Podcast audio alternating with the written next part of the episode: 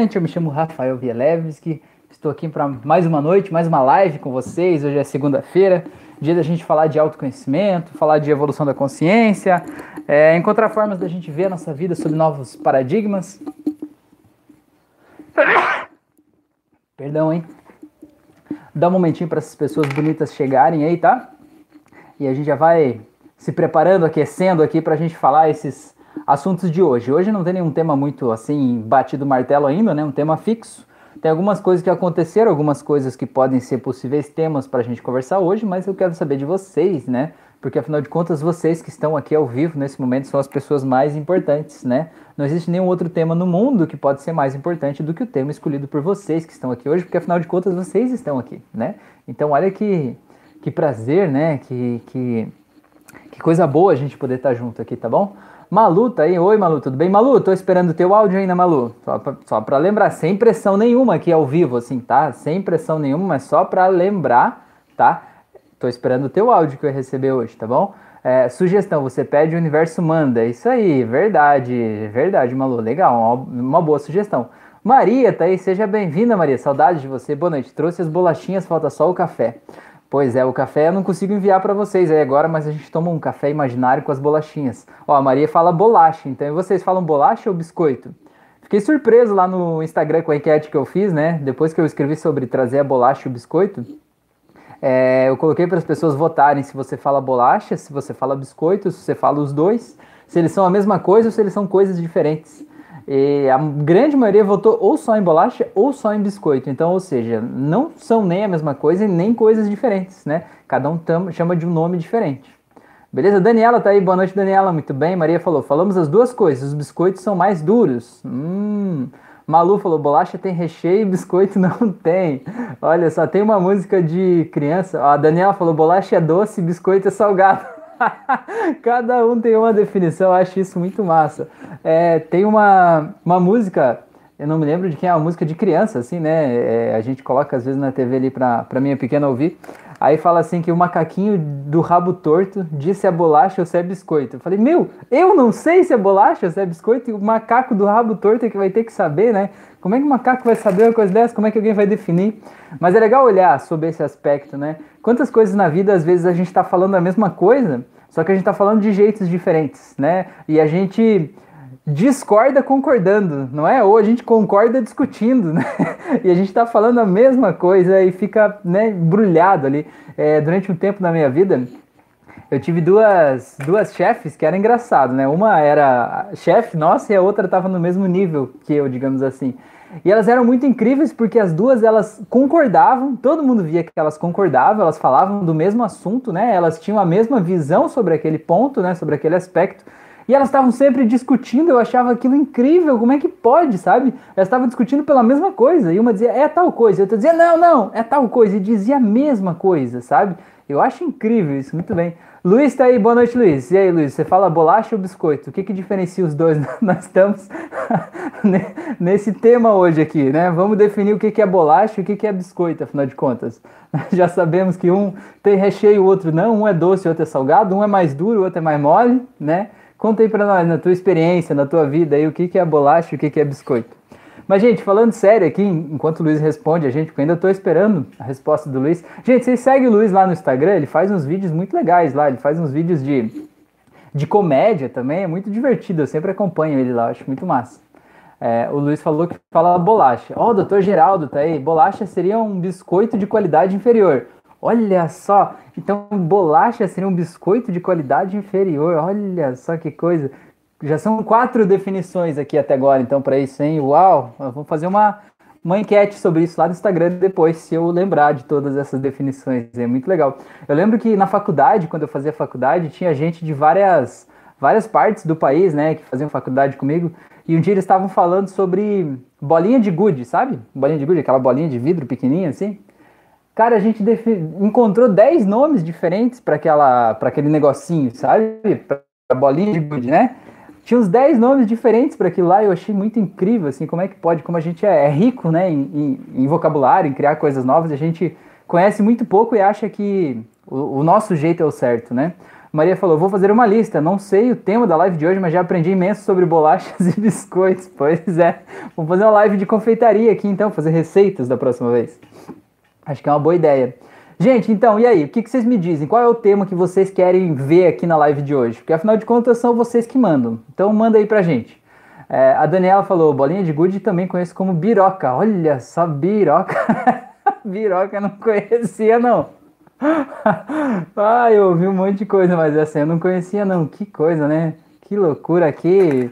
Você vier aqui pra aqui em Santa Catarina, você falar isso, o pessoal vai entender outra coisa, bem diferente. Vai ser engraçado. É, a Maria falou aqui em Portugal chamamos de berlindes. Olha só, a bolinha de gude é berlindes. Que massa, hein? Nossa, muito legal. Muito bom. Então, temos aqui a sugestão da Malu para a gente falar um pouco sobre pedir o universo trazer para a gente, né? O que a gente está pedindo, como o universo traz para a gente isso, né? Você pede, o universo manda, né? É, e se vocês tiverem mais, mais sugestões aí, manda aí para a gente, para a gente trocar uma ideia, para a gente ver o que vocês querem falar. Amboni Júnior tá aí, olho de gato, leiteira e bolita. Olha só que beleza, hein? Eu lembro que eu conheci, ah, eu lembro de alguns que falaram assim, falaram de peca, falaram de quilica, falaram de clica. Meu Deus, que live diferente é essa hoje, hein? Falando sobre bolinha de gude. Para mim, bolacha tem o doce e o salgado. Não, calma. Para mim, bolacha tem o doce e o salgado e biscoito é doce. Tá, então se for doce pode ser tanto bolacha quanto biscoito, mas se for salgado tem que ser bolacha, é isso, Luiz? Uau, que coisa, hein? que, que diferente, hein? Interessante isso aí. É, Dr. Geraldo falou aqui, é, muito interessante a sessão do Dave Elman, que você postou hoje. Ele, opa, desculpa, volta aqui. Ele não direciona muito a memória do cliente? Doutor Geraldo, ele direciona, na verdade, ele, ele direciona mesmo, né? Ele dá ordens mesmo, né? Você vai lá para o jardim de infância. E aí, no jardim de infância, agora você vai voltar um ano antes, né? E aí, quando você está nesse um ano antes, você percebe que se tem alguma dificuldade de falar e tal, né? É, só para contextualizar aqui, é, eu postei hoje um vídeo lá no. Lá não, aqui, né? Aqui no YouTube, é, que foi uma sugestão da Cecília, a Cecília que, que, que me mandou aqui esse, esse, essa sugestão e eu achei bem, bem legal mesmo, porque esse vídeo do Dave Elman, por exemplo, eu já tinha visto há muito tempo atrás, ele legendado. E, mas é, é, é, um pouco mais difícil, né? Quando a gente consegue ver, né, o vídeo traduzido fica um pouco mais fácil para muita gente, né? Para quem não fala inglês, com fluência, enfim.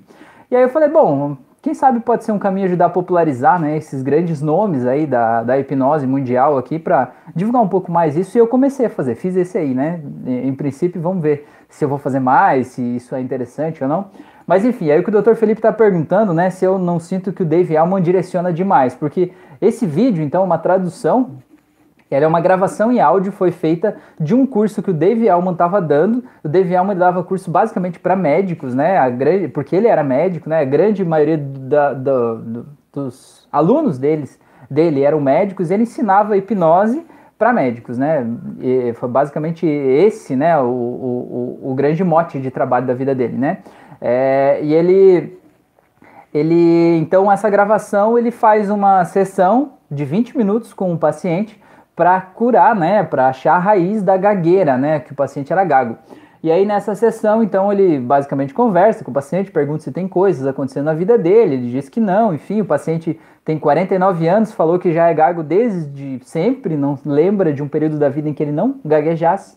E aí, o resumindo, traduzindo aqui, né, o, o sugere então que ele vá direto para o jardim de infância e pergunta se lá no jardim de infância ele estava gaguejando. E ele disse não, não, ainda não. Aí ele disse, então vamos voltar um ano antes, um ano antes de entrar no jardim de infância. Ele voltou e ele não sabia se estava gaguejando ou não, enfim. E aí, aí então o Dave Alman deu uma sugestão direta. Agora você vai ir para a primeira vez em que você gaguejou. E aí ele foi para o dia do trauma, né, do fato traumático que levou esse paciente a gaguejar por uma vida inteira. E ali ele fez a ressignificação. É, eu vejo hoje, eu, Rafael, né, e em hipótese nenhuma eu estou criticando o trabalho do Dave Alma, ele é uma referência exponencial muito grande, né, é, para o desenvolvimento da hipnose moderna, de trazer tantas luzes sobre o nosso subconsciente, e ele é um dos mestres, é um dos pais da hipnoanálise. O que, que é a hipnoanálise? É você colocar a pessoa no estado de transe, o estado hipnótico, e dizer para ela, fazer uma sugestão direta para ela encontrar qual é a raiz daquele problema, né? Sem que você precise saber qual a raiz do problema e sem que a pessoa precise saber. Você coloca a pessoa em transe e diz agora você vai para a primeira vez em que você sentiu isso. E pronto, a pessoa vai lá, você ressignifica e pronto. É, então o que que, o que que eu vejo que ele fez? Ele levou para o jardim de infância, depois levou para quando tinha três anos e depois ele deu a sugestão de ir para a primeira vez em que a pessoa gaguejou. Hoje, né, eu vejo que com o, desenvolvimento de várias técnicas que a gente aprendeu, inclusive todas as técnicas do Dave Elman, a gente pode ir direto, né? Eu faço assim, a pessoa me procura por um problema X, eu vou direto para a primeira vez em que a pessoa experienciou aquele problema, né? Que é lá que está o trauma, porque foi lá que começou, né? E aí a gente ressignifica aquilo lá na causa. Isso que é a hipnoanálise. Então a pergunta do Dr. Geraldo aqui é se eu achei que ele foi muito direto, é isso? Deixa eu ver aqui.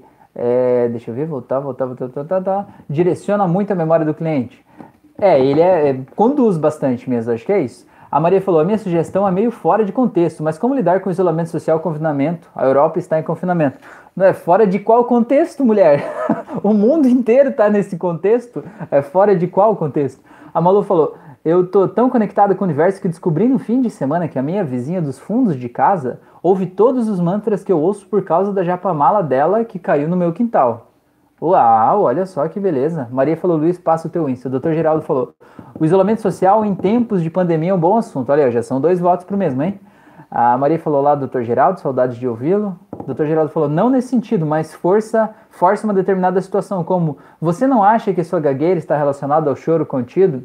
Ah, doutor Geraldo, isso com certeza. Na verdade, é, ele de certa forma, né, o que, que a gente faz? A gente, na hipnose, a gente acaba associando uma coisa que é intangível a uma coisa um pouco mais tangível, uma coisa mais fácil de você pegar, né? E aí quando você dá fim nessa coisa mais fácil de você pegar, aquela outra coisa intangível, ela vai junto por, por, por, por semelhança, né? Tipo, ah, isso aqui tá ligado a isso. Quando isso desaparece, isso aqui desaparece junto. Então o que, que acontece? É, o ideal é você conseguir que o teu paciente, né, ele chegue e ele mesmo crie essa associação e perceba que isso está ligado a isso, que quando der fim nisso, esse aqui vai junto por consequência. Mas o que, que ele fez, né? Ele induziu, né? E ele disse, ele, na verdade, ele não disse que é isso, mas ele fez uma pergunta bem indutora, né? Você não acha que a, a sua gagueira está ligada a esse fato? Tanto que o rapaz não confirmou que sim, ele disse eu acho que sim.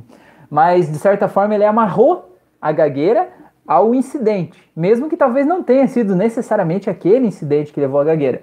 Mas ele amarrou uma coisa a outra. E aí, quando ele soltou a dor daquele incidente, é meio que a gagueira, né? O subconsciente entende por tabela que a gagueira deve ir junto, né? Se a gagueira estava ligada àquilo e aquilo não existe mais, então deve ir junto. Então, realmente, você tá, tá, tá bem, bem perspicaz na sua observação, doutor Geraldo, que é isso mesmo.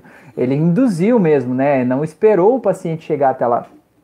E, mas até que ponto isso é ruim, né? Até que ponto isso é bom, até que ponto isso é ruim, né? Às vezes a gente é, pode pecar por um excesso de induções, né? E levar a pessoa a, a, acreditar que o problema é ligado de uma coisa que talvez não fosse, né? Pelo, pelas nossas sugestões darem um direcionamento para a pessoa. Mas é, às vezes a pessoa não consegue por conta própria fazer essas associações. Já aconteceu comigo, né? Eu tô lá fazendo a sessão e a pessoa no transe hipnótico ela não consegue associar uma coisa a outra. E eu faço uma pergunta bem desse jeito. Eu pergunto assim: você acha que isso que você sente tem alguma coisa a ver com esse fato? Ou eu pergunto assim: como você acha que uma coisa se encaixa com a outra? Como você acha que o problema que você me trouxe para terapia se encaixa com essa memória que você encontrou aí agora, né?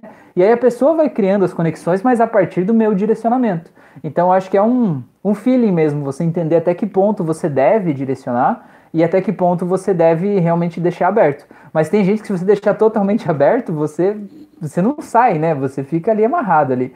E eu acho legal isso, porque ele podia só tratar a gagueira, mas quando ele associa a gagueira a algo que ele pode dar fim, né? Porque o cara chorando lá no final da sessão, ele tá jogando para fora a emoção daquele momento. Então ele tá dando fim, né? Ele tá vendo um fim ali. Ele pode, se ele associar aquilo à gagueira, a gagueira vai junto por tabela, né?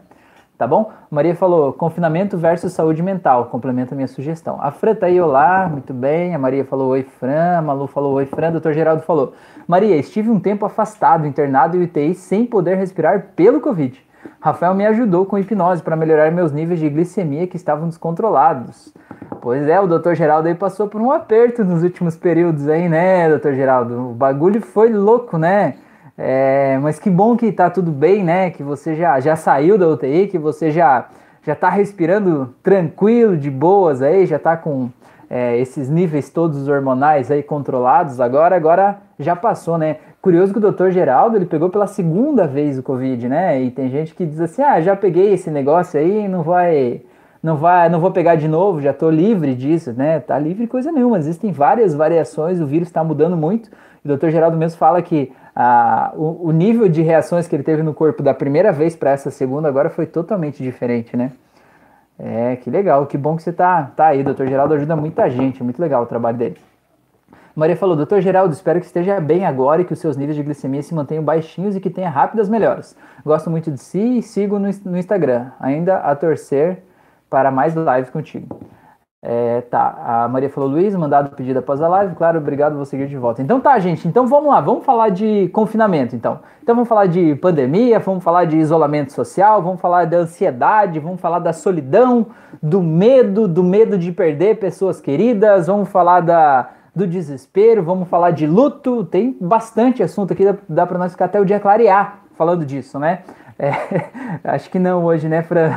Deixei a Fran na casa da da, de uma prima nossa aqui, aí eu preciso lá buscar elas depois, então não vai dar para até o dia clarear hoje, mas é, vamos lá. Gente, então vamos lá por ordem de prioridades, me digam aqui vocês que estão aí, qual é a coisa que mais incomoda vocês? Coloca aí a primeira coisa, qual é a pior quando vocês pensam é, em isolamento social, em pandemia, em Covid, né? O, qual que é a pior coisa? Conta para mim. É o medo de morrer? É o medo de perder alguém próximo?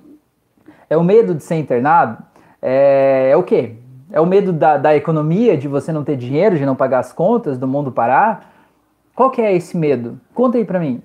Conta aí para mim para a gente poder ir listando e a gente ir por partes, tá bom? Eu vou começar a falar do que vocês disserem, mas continuem colocando, tá? O que, que é o pior para a gente poder é, entender o, o, a raiz disso aí, como que a gente pode fazer isso, tá bom? A Maria falou, não poder ver os meus pais, medo de os perder. É, então medo de perder pessoas da família é um dos mais fortes, né? Um dos mais intensos, né? É, eu atendi uma, uma pessoa uma vez, ela me procurou, nem era por causa do, do coronavírus, né? Nem era por causa de ansiedade, era por causa de outra coisa. Mas aí a gente conversando na anamnese, a pessoa me dizia assim, Rafael, várias vezes por dia, quando eu fecho meus olhos, eu vejo os meus pais mortos num caixão lá, assim, os pais dela estão vivos né? É, é, ela vê os pais mortos de medo que eles peguem o coronavírus e medo que eles morram. Então ela criou uma imagem mental do velório deles, porque ela tá com medo de que o velório aconteça, entendeu? E aí ela fica vendo aquela imagem. Você consegue imaginar o nível de pânico e desespero que passa no corpo, nos hormônios de um ser humano que está pensando isso, né, o tempo todo, né? É como se fosse um luto antecipado e você fica aí, né, preso a essas coisas, né? Então é, é, é um negócio realmente bastante tenso e bastante forte, assim, tá? É, deixa eu ver o que vocês falaram aqui, depois eu já continuo. A Malu falou financeiro, sem evento, sem emprego por enquanto. O Márcio falou comida e dinheiro, financeiro também. A Maria falou o mesmo que a Malu disse também. A Fran falou, pessoal, dá like pro YouTube entregar para mais pessoas. Pois é, verdade, Fran, bem lembrado. Coloca o like aí, não custa nada, né, pro YouTube entender que esse conteúdo é relevante e entregar para mais gente, tá bom? E convida mais pessoas para vir aqui para nossa live, que a gente tá só começando, tá só aquecendo, a gente ainda nem conseguiu determinar, definir se, afinal de contas, o que é bolacha, o que é biscoito. É, o Geraldo falou, li um livro hoje muito interessante, O Vírus da Incerteza, você será melhor da, depois da pandemia. Mas, meu Deus, eu tenho certeza que todos vocês que estão aqui hoje já são melhores durante a pandemia do que vocês eram antes da pandemia. Eu, pelo menos, melhorei muito, muito, né? É, a minha forma de ver o mundo, a minha forma de olhar para a vida. Hoje ainda estava falando com um paciente meu é, pelo, pelo, pelo Instagram é, a respeito disso, né? De da, das novas formas de trabalho, das novas formas de olhar para o mundo, da nova organização social, dos novos valores, das novas prioridades, né? Tem muita coisa mudando, né? Tem muita coisa mudando, e quanto mais a gente luta para manter o que já não dá mais para manter, mais a gente sofre. Né? Então vou dar um exemplo aqui antes de continuar o assunto, eu não, não abandonei o assunto, segurei, tá? É, por exemplo, uma grande rede, a Fran estava me contando esses dias, né? Porque eu também não, não sigo notícias do mundo, né? Acho que é um mal de jornalista. Vocês já ouviram falar aquela frase de que é, se todo mundo soubesse como é feita a salsicha, as pessoas não comeriam? Então, eu sou jornalista, trabalhei como repórter de televisão, e se tem uma coisa que eu não consigo assistir é jornal. mas, mas faz parte, tá? É, então a Fran estava me contando sobre um, um caso de, de uma grande rede de, de, de lojas de departamentos que quando começou a pandemia, né, ela disse assim, olha, todos os meus funcionários vão ficar em casa e a gente não tem pressa para voltar ao atendimento presencial, a gente vai focar no mercado online e a gente vai continuar trabalhando, né? E primeiro a saúde dos meus funcionários, primeiro as pessoas que estão aqui e depois a gente vai pensar, né, na economia, da, da, na estabilidade da empresa, enfim, né? Que bom que essa grande rede tem caixa, fluxo de caixa, dinheiro, condições de bancar isso. Só que olha só a pegada, muitas outras redes ficaram ali reclamando, né? Que não, a gente tem que voltar, vão pressionar a autoridade para abrir de novo, vão pressionar o governo, porque essa pandemia é uma palhaçada, porque isso não existe, porque inventaram, porque isso é uma invenção, não sei do que, para desestabilizar o presidente, né? Tem de tudo. É, e aí ficam pressionando, né, para voltar a algo que, que não dá, né, para ser daquele jeito ali, né? Não dá mais para ser como era antes. E aí o que, que acontece? Aquela primeira empresa, que é a empresa que disse assim, não, colocou os funcionários em primeiro lugar, né? E disse assim, não quero saber da economia nesse momento. Primeiro a saúde, primeiro a vida, primeiro aqui os meus, né? O que, que aconteceu? Essa empresa está faturando muito mais do que as outras no comércio online. Porque você cria um diferencial para você. Você se aproxima do cliente, o cliente te vê como uma empresa mais humanizada, uma empresa que não quer só números, entendeu? e você migra mais rápido, você se adequa mais rápido, se adapta mais rápido às mudanças, você sai na frente, não é verdade? Quanto mais você fica lutando para manter o que já não dá mais, mais você sofre, fica batendo, né, cabeça na porta ali, né? Então, só um exemplo que eu queria dizer que às vezes é importante a gente se adequar, a gente se mudar, a gente né, se adequar ao meio. Mas tá, deixa eu voltar agora, depois eu leio o que vocês falaram, senão eu vou embora e não volto mais, tá? É, a questão do medo, né, da, da, da fobia aí até de perder parentes próximos, pais, filhos, amigos, enfim. É, a primeira coisa, né, que eu acho que é importante a gente falar, tem uma frase do Milton Erickson que eu achei muito legal. É, até tá no meu curso de hipnose conversacional que eu não disponibilizei ainda, mas, mas ele tá pronto, tá? Daqui a pouco, daqui a pouco vai ter novidades.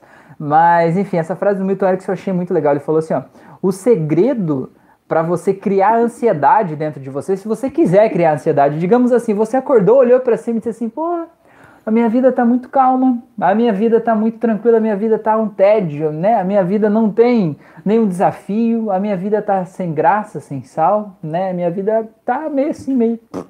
Né? Então vou criar um pouco de ansiedade para eu me incomodar, para eu ter o que pensar, né? Para eu ter que ficar me atormentando, meus demônios internos aqui, né? Ficar ocupando meu tempo, vou criar alguma coisa assim, né?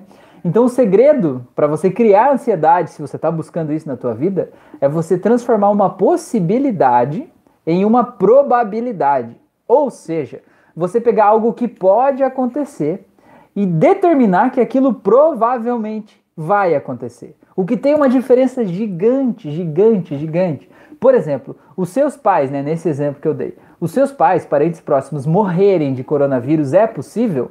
É possível. É possível morrerem de qualquer coisa. É possível que você morra, que caiu um avião na tua cabeça, tome um choque na tomada, né? Tudo é possível. Agora, é provável que eles vão morrer de coronavírus agora, desse jeito que você está pensando nesse momento?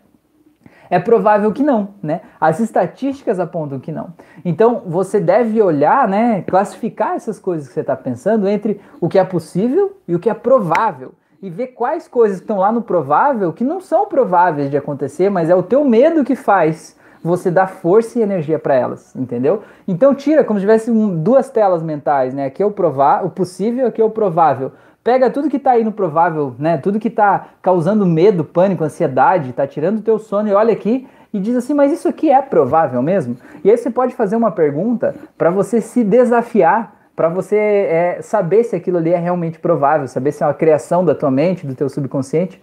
Você pergunta assim, de que forma eu posso ter certeza que isso aqui vai acontecer?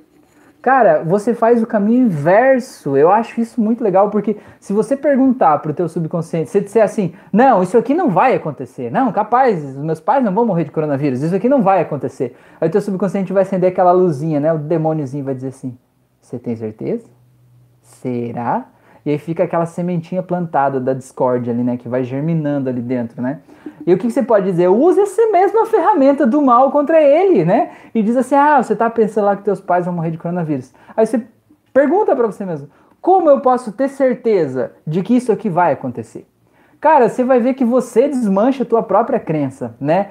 Porque você não pode ter certeza. Bom, se eu não posso ter certeza, então eu vou colocar aqui para outro lado. Das coisas possíveis, existe um milhão de coisas possíveis, sabe? Existem um, no, o mundo todo é feito de possibilidades, né? Se você for ver pela física quântica, o universo é feito de possibilidades. Mas do mesmo jeito que existe a possibilidade das pessoas que você gosta morrerem de coronavírus, existe a possibilidade delas nem se contaminarem, ou de elas nem pegarem, ou de elas ficarem mais saudáveis nesse período. Ou talvez até você pode pensar, em vez desse momento de isolamento, as pessoas estarem sozinhas, tristes, desamparadas e com a possibilidade de morrer a qualquer momento, você pode pensar que talvez elas possam aproveitar esse momento para se autoconhecer, para se desenvolver pessoalmente. Quantas pessoas chegaram aqui no meu canal por causa das auto-hipnoses do Spotify né, e do Deezer, justamente porque estavam se sentindo angustiadas em relação a alguma coisa, sabe? Então, foi o momento da gente olhar para a gente mesmo, da gente parar de é, ficar olhando para fora. É, eu sinto que esse momento, né, é o momento da gente parar de ficar tentando achar lá fora coisas que vão suprir um buraco emocional que está dentro da gente, suprir o amor dos meus pais, suprir a minha carência emocional, sabe? Suprir o, a felicidade que eu não tive até agora, suprir a minha alegria de viver, comprando um carro, comprando uma casa maior, comprando uma bolsa mais cara, fazendo uma viagem, né? Agora a viagem tá mais difícil ainda, né? Mas eu, eu acho que é um momento da gente parar e ver que corrida louca é essa, né? a gente chama de corrida dos ratos, sabe? Tem o no, no, negócio do rato, dos hamsters, tem aquela rodinha que fica lá dentro, eles ficam correndo, e quanto mais rápido o hamster corre, mais a rodinha corre rápido, ele nunca sai do lugar, não é? Ele fica correndo ali. A nossa vida às vezes é isso. Quanto mais a gente corre rápido, ou seja, quanto mais a gente se esforça para conseguir, para ganhar dinheiro, para melhorar de profissão, para desenvolver a carreira, enfim, né? Mas aquela roda gira rápido a gente continua no mesmo lugar, né? É, então acho que esse momento de pandemia, de isolamento, é um momento de reflexão. É o momento da gente olhar para a gente mesmo e resolver os nossos traumas, os nossos fantasmas e encontrar nossa força interior também. Então não vejo só como uma coisa ruim, eu vejo como uma coisa muito positiva o que está acontecendo. Até porque, já que a gente está falando de telas mentais, vamos fazer mais duas telas aí, tá? Coloca aí do lado direito todas as coisas que você pode mudar. E do lado esquerdo, coloca aí todas as coisas que você não pode mudar, entendeu? Tipo assim, do lado esquerdo, coloca aí o sol nascendo. Você pode mudar o sol nascer? Você vai dizer, não, hoje eu não quero que tenha sol, hoje eu quero um dia totalmente escuro, né? Sem sol. Ah, tá aqui. Coloca aí a chuva. Ah, eu vou controlar a chuva agora. Você pode controlar a chuva? Você não pode controlar a chuva. É um evento da natureza, ele acontece, tá lá. Cabe a você aceitar que tá chovendo. E se você não quer se molhar, encontrar um jeito de você se manter abrigado durante a chuva, né? E existem as outras coisas que você pode controlar, né? Por exemplo, ah, eu quero comer tal coisa, né? Depende de você ir lá e comprar tal coisa e comer tal coisa, né? Ah, eu quero, sei lá, tomar um banho. Depende de você, se você tiver um chuveiro, né? Você ir lá e tomar um banho, né? Ou improvisar, enfim. Não depende de outras pessoas, depende de você. Agora me diga, o coronavírus, você acha que está em qual lado? Você acha que depende de você parar essa pandemia hoje ou você acha que está do outro lado? Não depende de você o que está acontecendo. Agora depende de você o que você pode fazer para minimizar os efeitos disso, para ajudar a conter o vírus. Depende de você usar máscara, passar álcool em gel nas mãos, evitar o contato com as pessoas, né? Depende de você fazer a tua parte, mas não depende de você é, acabar com isso de hoje para amanhã e dizer que não existe mais, entende? Então a gente precisa olhar e dizer, bom, isso aqui existe, certo? O coronavírus existe, é uma realidade, tá aí, beleza. O que, que eu posso fazer agora para me manter o mais seguro possível dentro dessa realidade, né? E a gente concentra a força no que a gente pode fazer e não na preocupação. Porque o que, que a gente faz? Cada vez que vem aquele pensamento que causa preocupação, a gente pode desviar o foco da preocupação para o que eu estou fazendo agora que evita aquele problema futuro, entendeu? Então é mais ou menos isso. Dizer, opa, eu já estou fazendo isso, vou focar nisso. Ah, estou ficando preocupado, então vou focar mais nisso aqui, né? Que é a minha medida de contenção para evitar que o grande mal aconteça. É mais ou menos isso, né? Milagre não tem, né? A gente é humano, a gente é, é, tem uma tendência natural a se preocupar com as coisas. A ansiedade é uma característica evolutiva nossa, tá? Eu sempre digo que a, a ansiedade, ela não é um, uma coisa só ruim. As pessoas sempre criticam a ansiedade é ruim. Cara, se você tá aqui hoje ouvindo essa live, é porque os seus ancestrais foram os mais ansiosos de todos, né? Os seus ancestrais lá na época que a gente vivia nas cavernas, eram os que diziam assim: Meu Deus, eu preciso me proteger mais, Eu preciso plantar mais, talvez, aqui, né? Para eu ter comida no inverno. Eu preciso criar condições melhores aqui para minha família, né? Esses mais ansiosos foram os que sobreviveram mais tempo. Então, é uma característica instintiva, evolutiva, biológica que está dentro de você, natural a gente se sentir preocupado. Agora a questão é: existe um limite em que a preocupação passa do ponto. E aquela preocupação, em vez de nos ajudar, ela nos atrapalha. Ela impede a gente de viver uma vida plena, feliz, ali do jeito que a gente pode viver. Qual é esse ponto? Só você que pode saber. Então, quando aquilo está te incomodando, a tua preocupação está tirando o teu sono, opa, é momento de respirar e dizer: e aí? Por que, que eu estou me preocupando tanto com isso? Como é que eu posso ter certeza que isso aqui vai acontecer? Isso vai te trazer pelo menos um ar para você respirar de forma mais tranquila, tá bom? Então deixa eu ver o que vocês falaram aqui. Vamos ver, vamos ver, vamos ver. É, aqui, tá. Gisele, boa noite, seja bem-vinda, Gisele. Luiz falou: O que penso muito, Rafael, é que junto com essa pandemia vem a pandemia psicológica. E mesmo que a internet no lance, muita coisa construtiva, as pessoas também se perdem na ilusão das redes. É, na verdade, Luiz, isso é um negócio bem, bem complicado, né? Porque é, as mídias sociais, ao mesmo tempo em que elas nos ajudam a nos informar, elas criam uma bolha social, né? Por exemplo, você vai lá e pesquisa, vamos, vamos, dar, vamos dar um exemplo de política, né? Vamos dar um exemplo de política que é mais fácil, né? Você vai lá e digamos que você é pró partido X.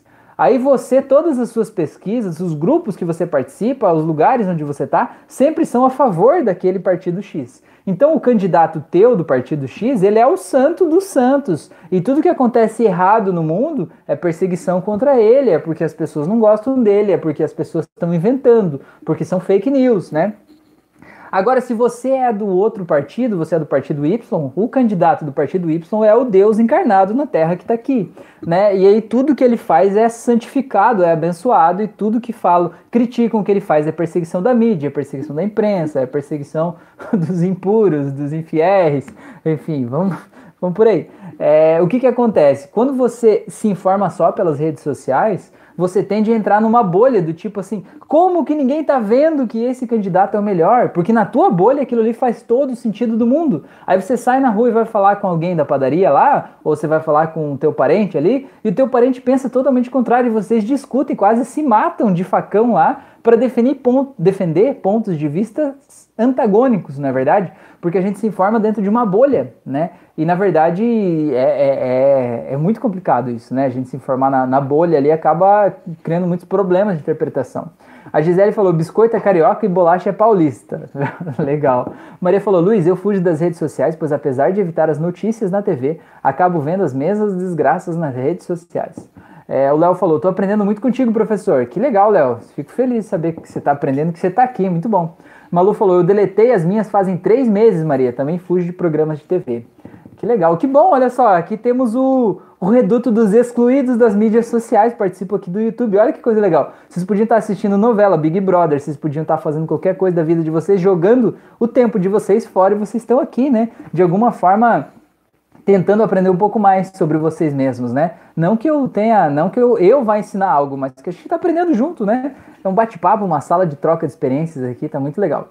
Maria falou, Malu, de, já desde o ano passado eu tinha ataques de choro ao ver o estado de países aqui ao lado, Espanha Itália. Agora é Portugal que está uma desgraça, deprimente. Luiz falou, olá, boa noite, não recebi a notificação do YouTube. Valeu por avisar, Luiz. Luiz, já aproveita e vai lá, ativa o sininho na, nas notificações, ativa o sininho de cima que é todas as notificações.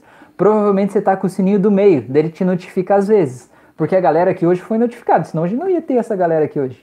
Tá bom? Dá uma olhada lá. Maria falou: Eu visualizo os meus pais vivos e a minha mãe já está imune mas custa a distância e não os poder ver agora. Pois é. Malu falou, sou uma delas. Luiz falou, Maria Oliveira, as pessoas já têm a construção mental do dia a dia, gatilhos mentais que disparam angústias, tristezas construídas pelo tempo. Com essa pandemia, as redes ganham muita força. É verdade. Maria falou, faz sentido. Geraldo falou, o pior é a perda da autonomia. Doutor Geraldo, isso é um assunto muito importante, né? Muito polêmico e eu vejo até que o senhor como médico, né, como professor de medicina, né, o senhor forma outros médicos. Eu acho que esse é um assunto bem delicado de a gente analisar, né, o, o que o paciente lá do outro lado está sentindo, né? Porque às vezes a gente não consegue ter empatia de saber como é aquele sofrimento, como é aquela dor que a pessoa está sentindo, né? Eu vejo assim, até que no próprio curso de hipnose, às vezes, alguns alunos do curso me mandam mensagem e, e, e dizem assim, Rafael, eu tenho um negócio aqui e tal, e eu tô com uma dúvida, né? E aí mandam um detalhe de, um, de uma consulta de um paciente, e meio que como se estivessem assim debochando do problema do paciente. É claro que eles não fazem isso para o paciente, né? Mas na hora de pedir o conselho, transparece na voz do tipo assim, ah, é só um probleminha besta, né?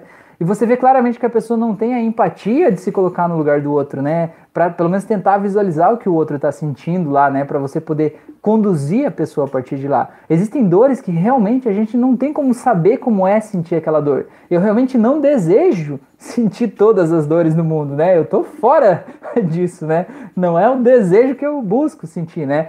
Mas eu, eu, eu, gosto de pelo menos me solidarizar, né? É, entendendo né, como aquela pessoa se sente. Eu tenho certeza que passar por essa experiência, né, de durante um período você ter que ser cuidado, é, é um negócio bem interessante, né? É um negócio que nos engrandece enquanto pessoas, né? Enquanto seres humanos.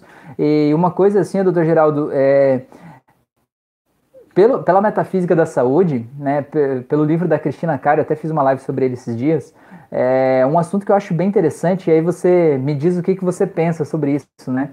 É, existem pessoas que quando chegam próximos do, do fim da vida, as pessoas elas precisam de muitos cuidados, né? Cuidados básicos, assim, de ir ao banheiro, precisam de muitos cuidados, né? Em função da saúde ter é, se deteriorado em determinadas áreas, ou pessoas tiveram um AVC, ou, ou algo assim, né? E precisam ser cuidados ali o tempo todo. E muitas dessas pessoas a gente vê que visivelmente a pessoa está totalmente constrangida de estar tá ali, né? Ela realmente não queria estar tá sentindo aquilo ali. Ela, se ela pudesse escolher, ela talvez escolheria morrer do que precisar é, de que outras pessoas façam cuidados básicos com ela, né?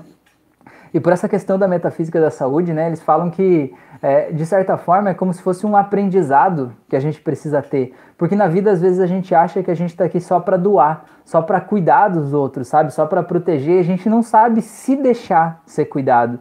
E às vezes a vida dá uma volta dessa para meio que obrigar a gente, né? A gente não ter escolha e ter que meio que forçadamente ser cuidado, né? Para a gente também aprender a receber, porque a vida é fluxo, né? A vida vai e vem, né? Assim como a correnteza, como a amarela, vai e vem, a gente precisa aprender a receber também, não só doar. Então eu vejo que é uma experiência muito engrandecedora, embora dura, difícil e dolorosa, né? É uma experiência que de alguma forma ensina a gente na prática a receber, a ser cuidado, né? Ensina a gente a valorizar as pessoas que estão próximas da gente, né? Eu acho que isso é um ponto bem interessante. É, Luiz falou, digo que a ansiedade é muita previsão do futuro e o abandono do presente. Exatamente. Tipo assim, aqui agora tá tudo bem, né? Digamos o exemplo lá da pessoa que vê os pais morrendo, né? É, lá no futuro eu imaginar os meus pais morrendo é, é preocupante. Mas aqui agora, nesse momento, teus pais estão com Covid? Teus pais estão doentes? Tem um motivo para você se preocupar? Não tem, então viva o presente. É por isso que a meditação mindfulness ela traz tanto tanto resultado porque ela traz o foco para o presente, entendeu? Ela traz a pessoa lá do pensamento preocupante do futuro e traz também do pensamento triste lá do passado, daquele trauma que você não perdoa, traz para o presente. E aqui agora tá tudo bem. Não tá bem? Aqui agora tá tudo certo. Você tá aqui com o celular na mão ou com o celular vendo uma live, você é uma pessoa de muita sorte, né? Você com certeza é uma pessoa muito privilegiada. Você deve ter feito algumas refeições no dia de hoje. Você talvez tenha tomado banho, né? Você tem acesso à internet, à tecnologia, né? Você sabe falar, você provavelmente sabe ler, escrever. Você tem um monte de vantagens competitivas em relação às outras pessoas. E aqui agora tá tudo bem, né? Então vamos fazer um gerenciamento de preocupação para a gente poder relaxar e viver o agora. Porque se a gente não vive o agora, a gente simplesmente passa pela vida sem perceber. É que nem assim, ó, você vai subir uma escada, né? A vida imagina uma escada, tem um degrau, depois tem outro, daí tem outro, daí tem mais um. A, a vida, a gente vai subindo esses degraus aos poucos. Às vezes a gente desce um ou dois, depois sobe mais um pouco, mas é importante a gente aprender a parar e curtir um pouquinho, pelo menos, aquele degrau ali que a gente viveu. Curtir aquele patamar onde a gente chegou, sabe? E aprender parar e viver o momento e apreciar a paisagem da onde a gente está. Porque duas coisas são ruins. Uma coisa é a gente parar num patamar e dizer assim, aqui tá bom para mim, eu nunca mais vou evoluir, vou ficar tranquilo, né? Não tenho por que me esforçar, tá tranquilo, tô de boa, vou tipo ficar aqui, né? Isso não é bom, né? De alguma forma, tudo que o universo está em constante evolução, tudo que não está avançando está retrocedendo, né? Por mais que você ache que você está parado, você não está. Todo o resto da tua volta está indo para frente. Se você estiver parado, na métrica do volume todo, né, você está voltando, né? No, no conjunto da obra você está voltando.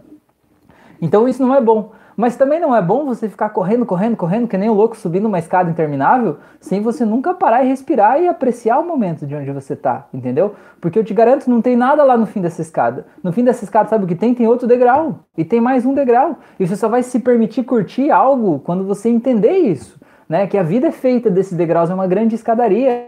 Tem gente que diz assim: "Ah, eu vou, só vou poder curtir a minha vida quando eu me aposentar". Aí vai lá e trabalha que nem um louco a vida inteira, que nem se fosse uma máquina, assim, nunca curtir um momento sequer fazendo uma coisa que não gosta, se matando no trabalho, né?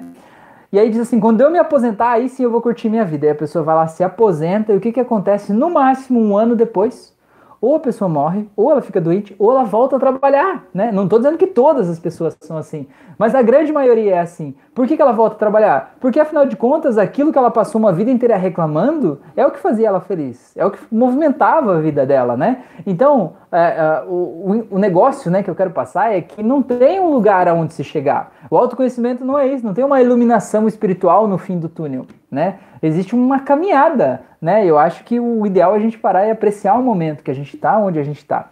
Beleza? Vamos lá.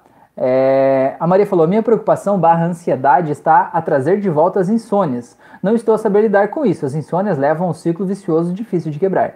Então, Maria, essa que é a questão. A insônia, assim como o vício, assim como a ansiedade, não são o problema, são a consequência do problema. A insônia é o que está te doendo aí agora, que está meio que te obrigando a olhar para o problema. Qual é o problema? O problema é o que você está pensando, né? O que, você está pensando? O que está te preocupando? Quais são esses pensamentos que estão aí? Eles estão de qual lado aqui? Das possibilidades ou das probabilidades? Eles estão do lado das coisas que eu posso fazer algo a respeito ou estão do lado das coisas que eu não posso fazer algo a respeito?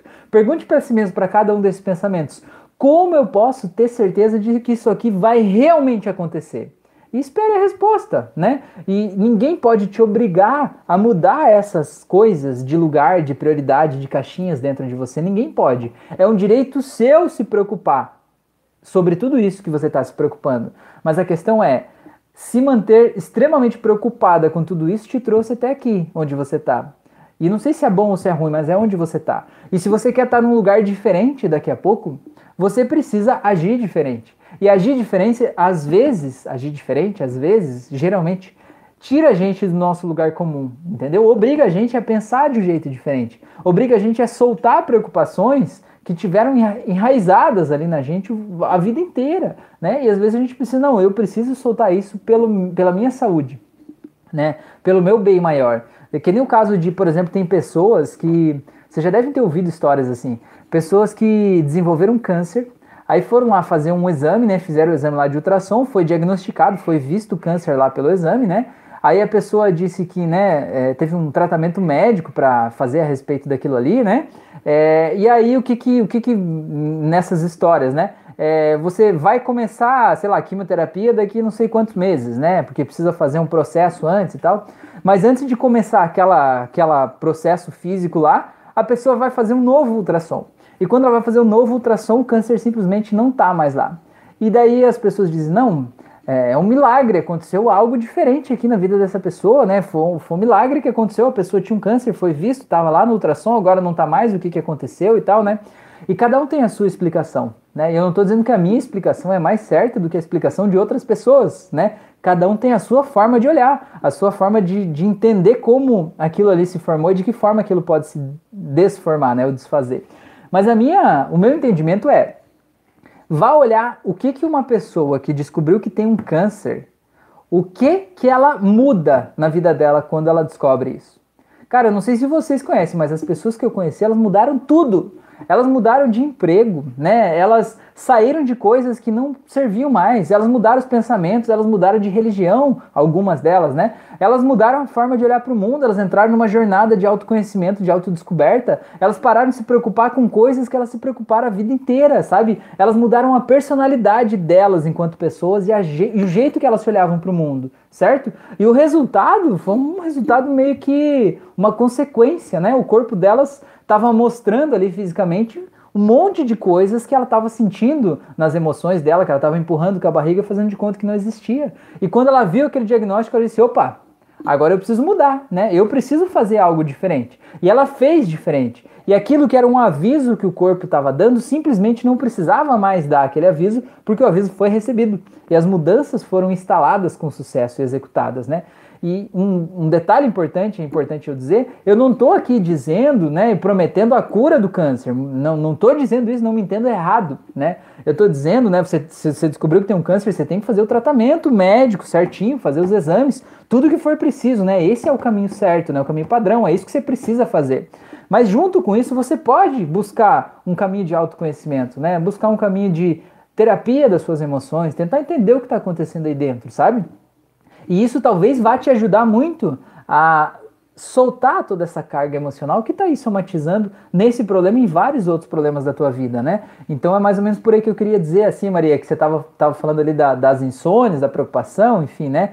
É, eram coisas que se você dissesse para a pessoa antes dela ter aquele câncer, você deve deixar de se preocupar com isso. A pessoa dizer, mas é capaz mesmo, para de viajar, não tem como eu deixar de me preocupar com isso. Você não me conhece, eu sou assim. E aí quando veio algo que colocou a vida da pessoa em risco, ela diz, opa, ei, eu não sou assim não. Quem disse que eu sou assim? Eu não. Eu, eu era assim, eu não sou desse jeito, não viaja, né? Eu mudo qualquer coisa. Preocupação, não, isso não me preocupa. Perdoar alguém do passado, não, não, já, já tá perdoado, tá resolvido. Ele que vai seguir a vida dele, pronto. É, Dr. Geraldo falou, é importante manter o equilíbrio dos pensamentos redundantes teremos oportunidade de programar uma live para abordarmos todos esses sentimentos e fragilidades vivenciadas, o medo da morte iminente.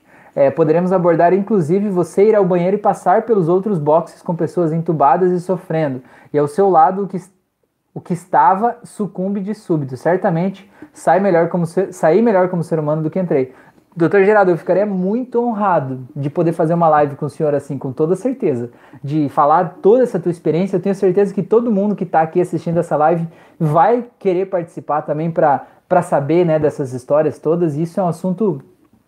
É um assunto bem forte, né? Bem delicado. Esse, o, a morte iminente é uma coisa muito forte também, né? É, eu tenho um amigo que ele falou uma vez que ele estava no emprego também, que ele trabalhava numa multinacional, ele ganhava um salário legal, mas ele não tinha vida, né? Ele se matava, a vida dele era o trabalho lá, né? Ele estava trabalhando que nem um louco e tal, e ele queria fazer algo diferente da vida dele. E um dia ele teve uma dor no abdômen e ele foi no hospital. E no hospital eles fizeram um exame lá e descobriram que ele tinha algo ali. E eu não vou chutar aqui e dizer o que era, porque eu não me lembro, tá? Mas era um negócio que precisava de uma cirurgia de emergência, né? E tipo, tá, tá aí, tipo, rompeu o apêndice, algo assim, eu não sei o que era, tá? Mas era uma coisa que ele sentiu dor, foi lá e tinha que ser uma cirurgia, tinha que ser de emergência.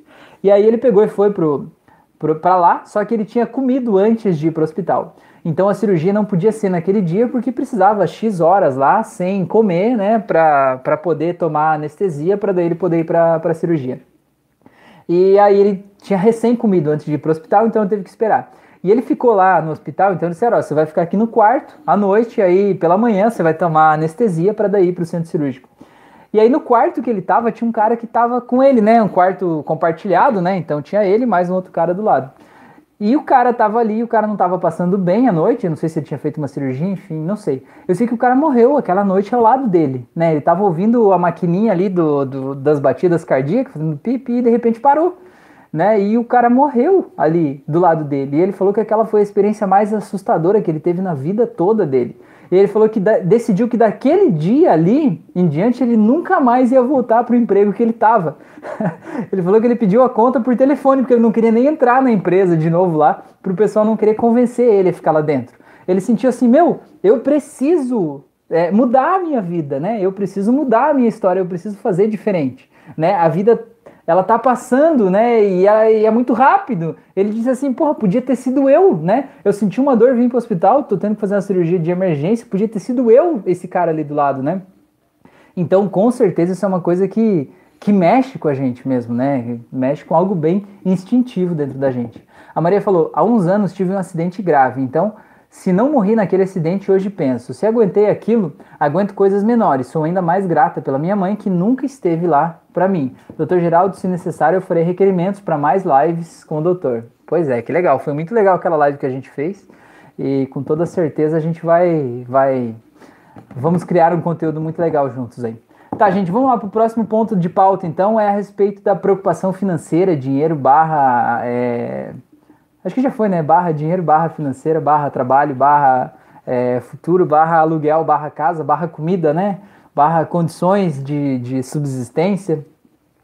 Cara, é, uma coisa que eu acho que é interessante a gente ver a respeito de dinheiro é que quando tudo tá bem, todo mundo é teu amigo, não é? Tá tudo certo, não é? Tua família é a família mais comercial de margarina do mundo, tá tudo certo. Agora, quando a coisa complica, né? Quando falta dinheiro, quando você precisa fazer concessões, quando você precisa talvez morar numa casa menor, quando você precisa talvez trocar a marca das coisas que você compra por uma marca mais simples, né? Quando você precisa diminuir, enxugar o orçamento ali, aí a coisa complica, não é não? Aí as pessoas viram bichos às vezes, né? E aquelas todas as pequenas coisas que incomodavam passam a incomodar mais ainda, né? E passam a ser ainda mais fortes, né? E coisas que eram um, cisquinho viram um dragão gigante na nossa vida, né? É uma coisa que é interessante a gente ver é se a preocupação ela é realmente com dinheiro, tá? E eu não estou dizendo que a preocupação com dinheiro, com emprego, com trabalho não é legítima. Eu estou dizendo que será que o que preocupa a gente é realmente dinheiro? E eu digo pelo seguinte: porque muitas coisas na vida a gente não faz porque a gente coloca a culpa no dinheiro, não é não? Por exemplo, você sabe uma coisa que você queria muito fazer, uma coisa que ia fazer a tua vida brilhar, seja numa atividade profissional, seja numa viagem, seja numa coisa que você quer comprar, sei lá. Você sabe uma coisa que ia te fazer muito feliz. E você não faz por quê essa coisa? E aí você vai me dizer, né? 90% das pessoas dizem assim, porque eu não tenho dinheiro. Porque se eu tivesse dinheiro, eu ia fazer isso. Se eu tivesse dinheiro, eu ia fazer aquilo, né? Se eu tivesse dinheiro, eu ia fazer tal coisa. Cara, e geralmente não é o dinheiro que está impedindo aquela pessoa de fazer isso. Ela está colocando no dinheiro a desculpa para ela não assumir que talvez aquilo que ela está achando que ela quer não é o que ela quer de verdade. Ela está deixando aquilo que ela gostaria de fazer na zona do impossível, né? culpando, colocando o dinheiro entre ela e aquela coisa, como se o dinheiro fosse intermediário, e deixando o desejo dela, o sonho dela na zona do impossível. Por que, que as pessoas fazem isso? Porque às vezes é muito melhor a gente ficar com a sensação de que pode dar certo do que a gente ir lá e tentar e não dar certo. E aí fica um luto do tipo assim, é, agora eu não tenho mais esperanças, porque a esperança que eu tinha era que aquilo desse. Então é melhor eu nunca fazer aquilo para eu não des, me, me, desiludir, né? E perceber que talvez aquilo não dê certo. É, eu sei que parece uma loucura quando a gente olha aqui de fora, né? Quando a gente olha racionalmente. Mas isso faz muito sentido, assim, é muito forte, né? Aqui dentro da gente. É, e é muito comum, às vezes eu também me pego dizendo assim, usando o dinheiro como muleta, né? Ah, se eu tivesse dinheiro para fazer isso, eu ia fazer aquilo. E aí eu mesmo me corrijo e digo, Rafael, o problema não é dinheiro, o problema é prioridades, né? O problema é o que você realmente quer, o que você está esperando disso aí, né? Tem coisas, às vezes, que a gente realmente não precisa de dinheiro, a gente só precisa começar a fazer. E às vezes, começando a fazer, inclusive a gente vai ganhar dinheiro fazendo aquilo que a gente quer fazer, é, em vez de a gente precisar de ter dinheiro para gastar para fazer aquilo lá, tá? Então acho que esse é um ponto importante da gente analisar. Outro ponto importante é isso que eu fazia antes né, da pandemia que me dava o dinheiro do meu sustento, da minha subsistência. Isso tende a continuar existindo a partir de agora, nessa nova organização social, né? É, esse mercado que eu atuava, ele está em aquecimento, ele vai voltar à tona como ele era antes, ele vai voltar rapidamente, ele vai voltar devagar, né? Ele vai ter o mesmo o, o mesmo nível de, de, de, engajamento, talvez, que eu tinha antes, ele vai trazer o mesmo nível de faturamento que eu trazia antes, é, ou não? Ele está crescendo ou ele está diminuindo? Né? É importante a gente fazer esse tipo de análise para a gente ver se vale a pena eu esperar que aquilo volte. Porque às vezes a gente está é, se mantendo fixo em algo que não tem mais volta, pelo menos não do jeito que era, né? Pelo menos não daquele jeito, né? Então, nem, vamos dar um exemplo aí, né? Vocês devem conhecer, se vocês são assim, não são crianças, vocês devem conhecer uma marca chamada Kodak. Você conhece essa marca? É, é uma marca, foi a maior marca de máquinas fotográficas e de, de filmes, né? Na época que a gente batia foto com filme. É, os meus pais tinham uma loja de foto e revelação de filmes E a gente batia foto de casamento, de eventos, batizados, essas paradas todas assim. Então eu nasci lá no laboratório preto e branco com aquela luz vermelha revelando foto, né? Eu quando tinha 14 anos fui bater foto do meu primeiro evento sozinho, né? Só eu. Antes disso eu ia junto e eu batia foto também. Tipo, eu com 12 anos, o meu pai batia foto e eu ia lá com uma outra máquina, com outro filme e batia outras fotos. Mas não era para vender as minhas fotos, era só porque eu queria fazer aquilo, né? Eu sempre gostei, sempre estava engajado lá no meio, né? É, e me fazia feliz. E aí é, então eu sempre, sempre gostei disso, né? Então eu conheci bem esse mundo nesse período. E o que, que acontece? Teve um cara que trabalhava no laboratório da Kodak, então, como a Kodak era a maior empresa de desenvolvimento de, de tecnologia para fotografia naquela época, teve um cara que ele foi lá e ele descobriu o sensor digital que a gente tem nas câmeras digitais, tem nos celulares, smartphones, webcam, né? Enfim, tudo que a gente captura uma imagem e digitaliza ela sem precisar passar por um filme fotográfico. Esse cara descobriu o sensor digital 21 anos antes de qualquer outra pessoa descobrir esse sensor digital. Você tem ideia de o que é 21 anos? É uma vida inteira de uma pessoa, caramba, né? 21 anos antes. E o cara foi lá, chamou a diretoria da empresa e disse: Ei, olha aqui, ó, eu descobri uma tecnologia aqui ó, que dá para a gente, em vez de imprimir a imagem no, no filme, né, que tem íons de prata lá no filme, que é sensível à luz, aquela parada toda, né? A gente pode ter um sensor que vai receber essa luz e converter isso em, em bits, que vai poder ser uma fotografia que vai dar para ver na tela de um computador. Pô, naquela época nem computador tinha direito. O sensor que o cara criou era uma máquina gigante, sabe? Era maior do que um computador de mesa, assim, né? Era gigante.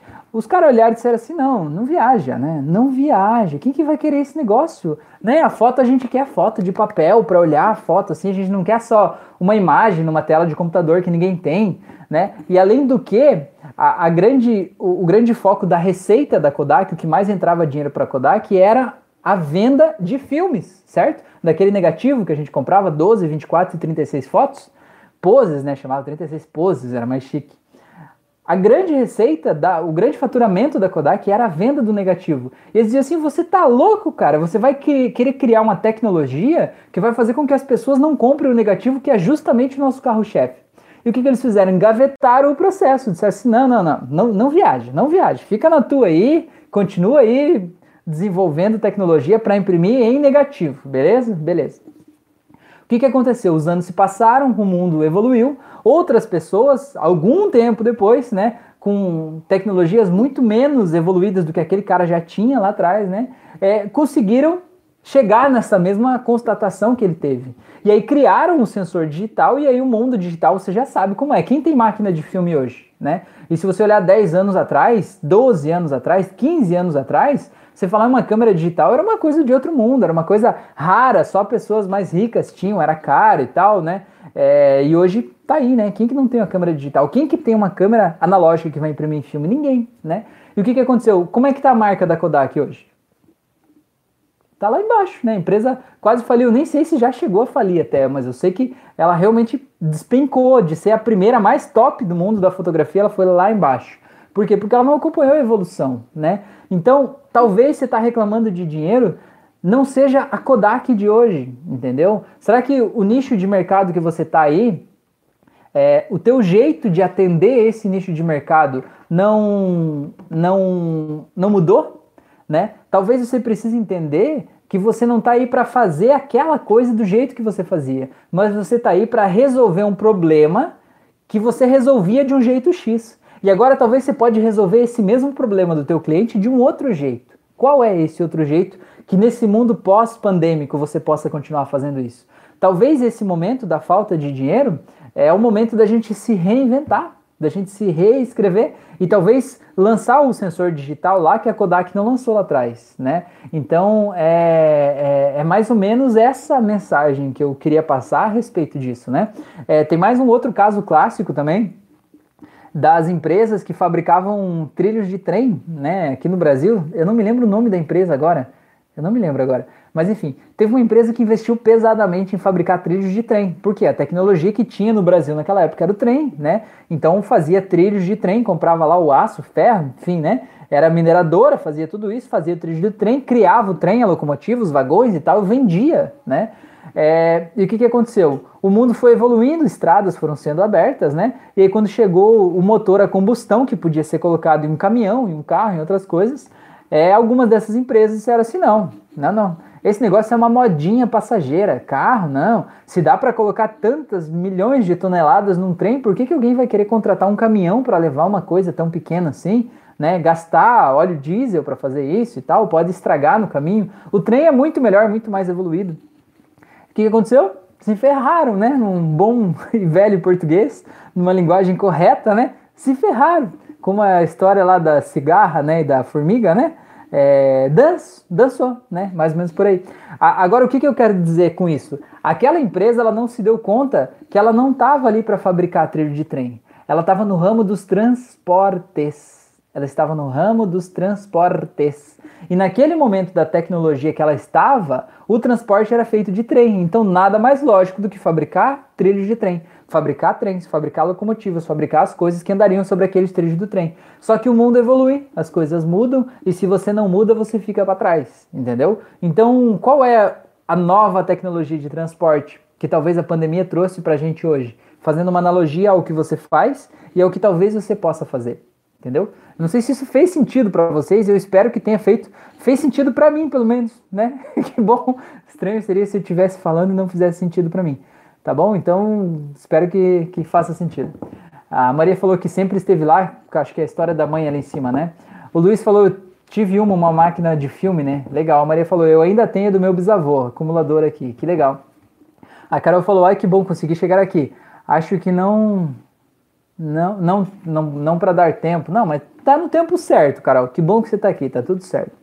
O Bruno falou: boa noite a todos. Atrasado, mas cheguei. Não existe atraso, Bruno. Existe sempre a hora certa. Dr. Geraldo falou: incrível como você consegue diversificar. uh, palavra difícil. Incrível como você consegue diversificar, fluindo no raciocínio lógico e sem perder o rumo. É, às vezes a gente dá uma viajada, né? Às vezes a gente vai para um outro aspecto, mas eu acho que é importante a gente olhar com outros, outros aspectos, né? Olhar sobre outros ângulos, sabe? Porque uma coisa que a hipnose me ensinou é que assim, ó, quando a gente está embrulhado no problema, a gente não consegue achar solução para o problema, porque a gente está embrulhado. Tem muitas coisas emocionais ali envolvidas. E quando a gente está com todas aquelas coisas emocionais envolvidas, o apego e tudo que está ali, a gente não tem a amplitude de visão para ver tudo que a gente pode ver. A gente está fechado ali, né? Em função das experiências que a gente teve, o nosso jeito de olhar. Sempre foi assim. Agora, quando a gente olha de fora, a partir de, um, de uma outra experiência, por exemplo, ah, não estou falando do meu mercado que está em declínio, eu estou falando do mercado de filmes lá da Kodak, eu estou falando do trilho do trem. Aí a pessoa consegue realmente entender qual é o, o, o sentido da mensagem. E aí pegar esse sentido da mensagem e tentar trazer isso para a sua realidade, né? Eu sempre digo, é mais fácil achar solução para o problema dos outros do que para o nosso, não é? Então, se você puder achar a solução para o problema do outro, é melhor. Eu sempre digo assim, ó, eu acho muito legal quando eu estou fazendo uma sessão com uma pessoa, fazendo anamnese, e a pessoa começa a reclamar de alguém. Ai, porque tal pessoa é desse jeito, né? Teve uma pessoa que estava me falando esse dia, esses dias. Porque o meu tio é desse jeito, porque o meu tio, em vez de. Veja bem, a, a pessoa estava com problema de ordem financeira também, ela sentia que a vida dela estava travada, né, e não ia para frente. E a pessoa falando assim: porque o meu tio. O meu tio, ele sempre teve um problema financeiro, ele nunca se dá bem no trabalho, porque ele é não sei o que lá. Eu, eu liguei a anteninha, né? Vamos lá, vamos, vamos perceber as projeções agora, né? Disse, me fale mais sobre o teu tio. Ah, porque o meu tio, ele fica lá, ele tem muita ideia, ele tem um intelecto muito grande, muito forte, muito intenso, mas ele não consegue colocar nada em prática. Eu pergunto, mas e por que, que o teu tio... Já pegou a história, né? Por que, que o teu tio não consegue colocar nada em prática? Ah, é porque ele pensa demais, porque ele fica tentando analisar. Às vezes era só ele ir lá e colocar uma coisa em prática, né? Uma daquelas ideias que vai dar certo. Eu digo, ah, que curioso, né? E como que o teu tio pode fazer, talvez? Como você acha que ele poderia perceber qual é uma ideia que ele pode colocar em prática agora e qual ideia que talvez ele possa deixar para depois. Ah, talvez se ele olhasse ali por exemplo, tal coisa que ele pensa lá é muito simples, e se ele fizer isso já tem cliente, já tem público, já vai dar certo, vai funcionar, vai ser assim, né? Eu digo, ah, que curioso. Aí depois que a pessoa achou a solução do problema da vida do tio dela, eu digo assim, é, você consegue perceber a semelhança disso com o teu tio? Né? Você consegue perceber, talvez então, que você, talvez, possa ter muitas ideias, talvez você está no mundo mental e está colocando pouca coisa em prática, talvez você tenha alguma coisa aí que está passando nessa tua caixolinha maluca aí, né, cheia de ideias, talvez você tenha um lugar aí que já tem um mercado pronto, que já tem as pessoas que querem comprar o teu produto, mas você não está oferecendo para essas pessoas ainda. Você já pensou sobre isso? Cara, e é incrível, as pessoas sempre acham, né, elas conectam os pontos. Por quê? Porque ela achou a solução da vida do outro, que seria a solução ideal para ela, mas que olhando para a vida dela, ela não consegue ver, ou não consegue admitir, ou não consegue perceber. Mas quando ela vê no outro, ela joga toda a projeção dela lá, a gente vai alimentando, né? A gente vai alimentando, vai dando corda. Ah, que curioso, fale mais, né? Vai, vai, vai falando. Ou quando a pessoa diz assim: "O meu pai, meu Deus, eu odeio meu pai. Meu pai é terrível". Eu digo: "Ah, fale mais sobre teu pai". é mais ou menos isso, né? E aí a pessoa põe toda a projeção dela ali e a gente pergunta de que forma você acha que você pode estar tá tendo um comportamento parecido, né, com essa pessoa. E aí você vai fazendo o caminho de volta, né? E aí a pessoa vai encontrando esse processo. Então é isso aí. A Maria falou, mas por isso mesmo é bom pedir a opinião de quem está de fora. Exatamente. É, mas depende da pessoa também, né, Maria? Porque às vezes a pessoa, na melhor das boas intenções, ela vai te dar a melhor opinião que ela tem, né? Só que a melhor opinião que ela tem, às vezes, não vai te levar para o caminho que você quer ir, né? A melhor opinião que ela tem é a melhor, com toda certeza. Se a pessoa te ama, né, ela vai te dar o melhor que ela tem dentro dela. Só que o melhor que ela tem dentro dela vai te levar para um caminho que seja o caminho dela e talvez não o teu. Vou dar um outro exemplo aqui que talvez vá é, é, é, elucidar, ilustrar isso um pouco, né?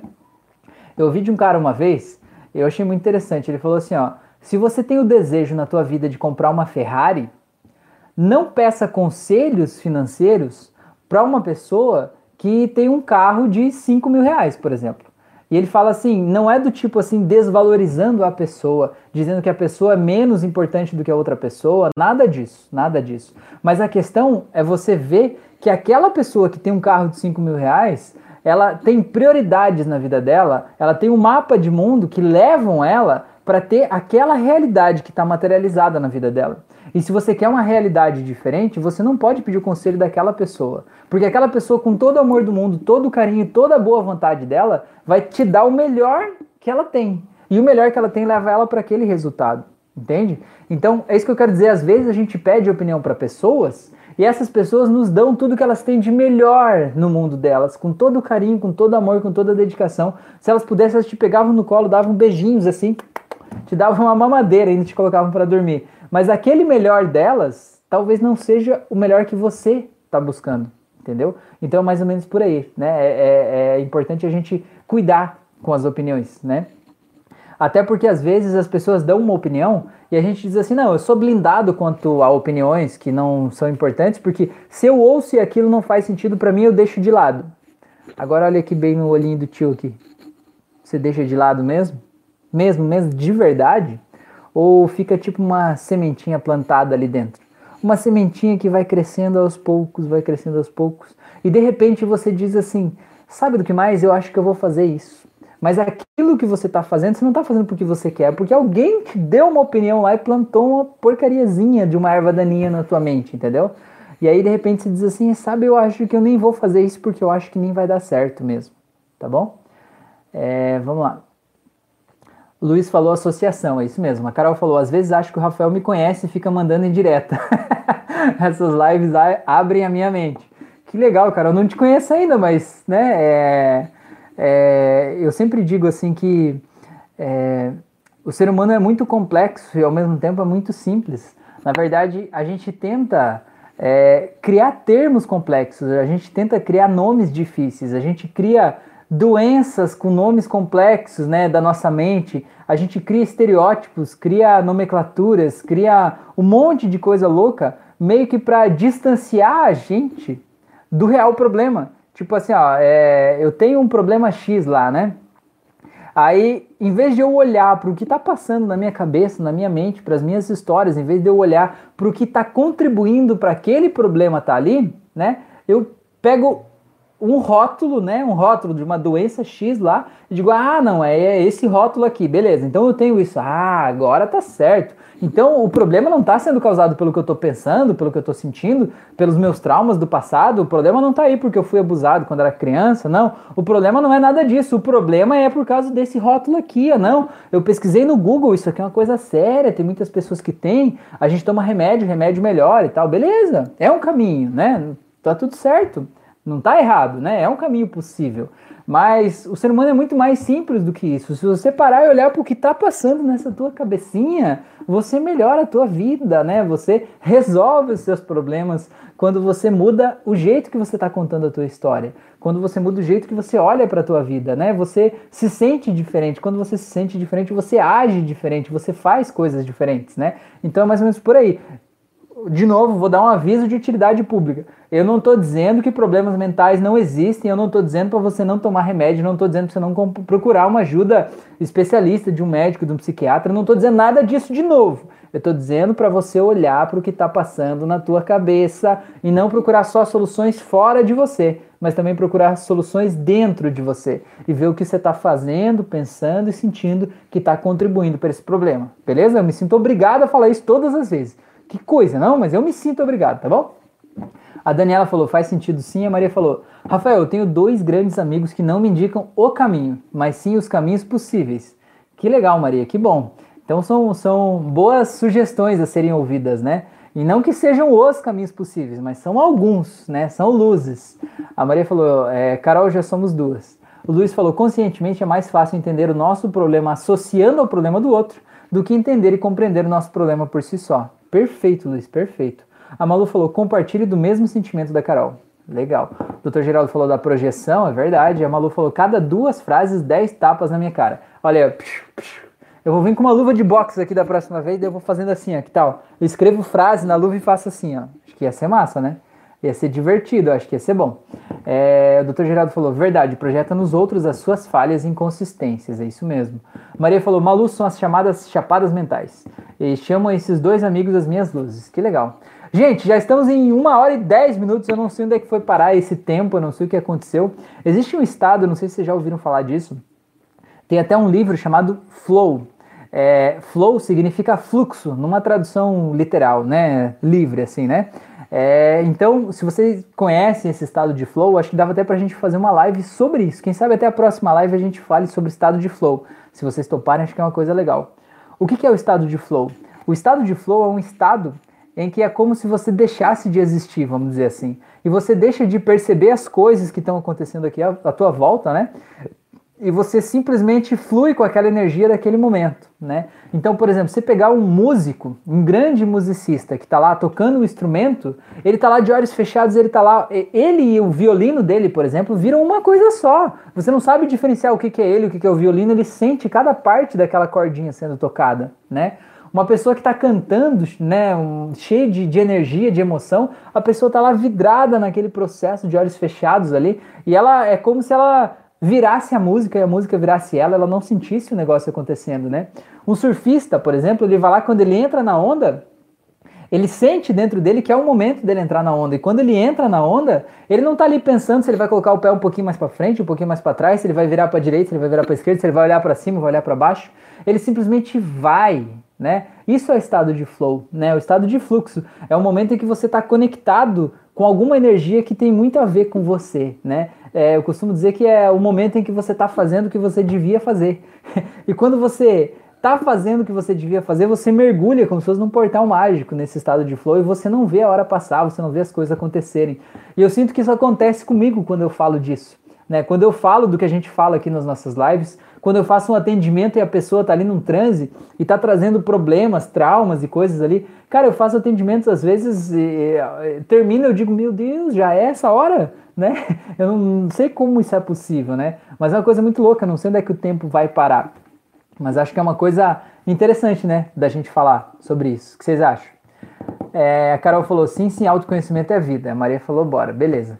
Gente, então eu quero agradecer demais a atenção de vocês. Espero que eu possa ter de alguma forma trazido um pouco de luz aqui, né? É, a gente falou então de como lidar com os dilemas aí da, da pandemia. A gente falou então sobre é, o medo de perder pessoas próximas, né? A gente falou sobre é, a questão financeira, a questão do dinheiro, a questão de o que a gente pode é, é, fazer a respeito disso, né? E tem um tema aqui que o Dr. Geraldo falou a respeito disso, que não abordei aqui, mas eu acho que é outra live para a gente falar disso, que é o medo da morte. Né? Você está no estado de iminência de, de morrer, ou você está sentindo que pode morrer. Né? E o medo da morte eu acho que é um tema para uma live. Então nós temos um tema para falar sobre o estado de flow e temos uma live para falar sobre o medo da morte. Né? Eu acho que esse é um ponto importante a gente falar. Eu fiz uma live já faz um tempo, já faz um bom tempo, que eu falei sobre luto, falei sobre morte, luto, encerramento de ciclos. E naquela live eu trouxe várias definições sobre a morte, né? De várias culturas, de várias é, filosofias, de religiões diferentes, né? E aquilo ali, se você por acaso sente o medo da morte, eu sugiro mesmo que você assista aquela live lá. Pesquisa aqui no canal, né? tem uma playlist só de lives. Procura ali, procura essa live aí de morte, né? Encerramento de ciclos, enfim. Lá eu falo sobre medo da morte. Eu acho que é, se você sente isso, vai te ajudar muito com esse processo. Até se você tem medo que outras pessoas próximas morram, eu acho que vai ajudar muito com isso. Mas eu acho que dá pra gente fazer uma live só sobre o medo da morte e uma outra live sobre o estado de flow, então, tá bom? É, a Maria falou: quero aprender mais sobre o estado de flow. Obrigada por essa live, doutor Geraldo. As melhores e se puder, vá dando notícias, rezando por si. É, o Luiz falou: muito obrigado, Rafael. Muito obrigado a todos que participaram dessa live. O doutor Geraldo falou: obrigado, grande abraço a todos. A Fran falou: boa noite. A Maria falou: boa noite a todos. Obrigado pela partida. Gente, gratidão por vocês estarem aqui. Um grande, grandessíssimo abraço no coração de todos vocês e até a próxima.